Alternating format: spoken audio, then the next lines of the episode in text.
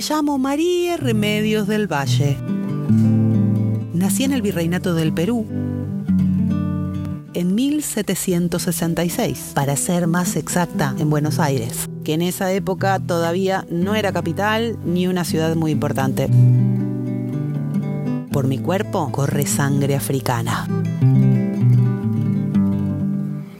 Mis primeras luchas comenzaron hace mucho tiempo, cuando los ingleses invadieron esta tierra, allá por 1806. Yo asistí al tercio de andaluces que defendió la ciudad en la zona de Barracas. Y mi marido se sumó al batallón de las castas. Un grupo de voluntarios indios, pardos y morenos que participaron en la lucha contra el invasor.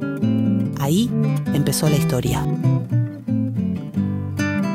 Mi vida no fue fácil. A pesar de haber sido capitana del ejército, aquí estoy, con 61 años una anciana para mi época, ganándome la vida vendiendo pasteles en la Plaza de la Recoba y pidiendo algunita moneda para comer. Más de una vez tuve que buscar algún mendrugo, esos pedazos de pan duro que otros abandonan después de comer. Cuando los curiosos me preguntan por qué llevo cicatrices en la cara, les respondo capitana del ejército. Combatí valientemente contra los realistas. Luché por la patria junto a Manuel Belgrano. Comencé asistiendo enfermos y ayudando con las comidas para el ejército, pero pronto me sumé en los combates, aun cuando mi comandante pensaba que no era capaz de empuñar una espada. Junto al pueblo de Jujuy participé en el éxodo y luego en la batalla de Tucumán. Me sentí feliz cuando escuché que entre los soldados me llamaban la madre de la patria.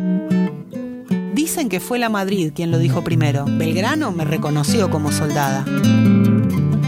Y me nombró capitana. Una mujer negra, capitana del ejército. La verdad es que no fue poco.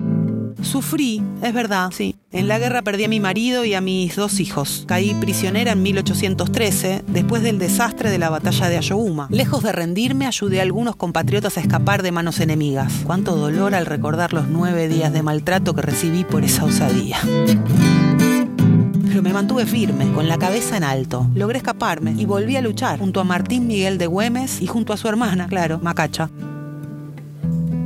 Sufrí, sí, es verdad, y no me arrepiento.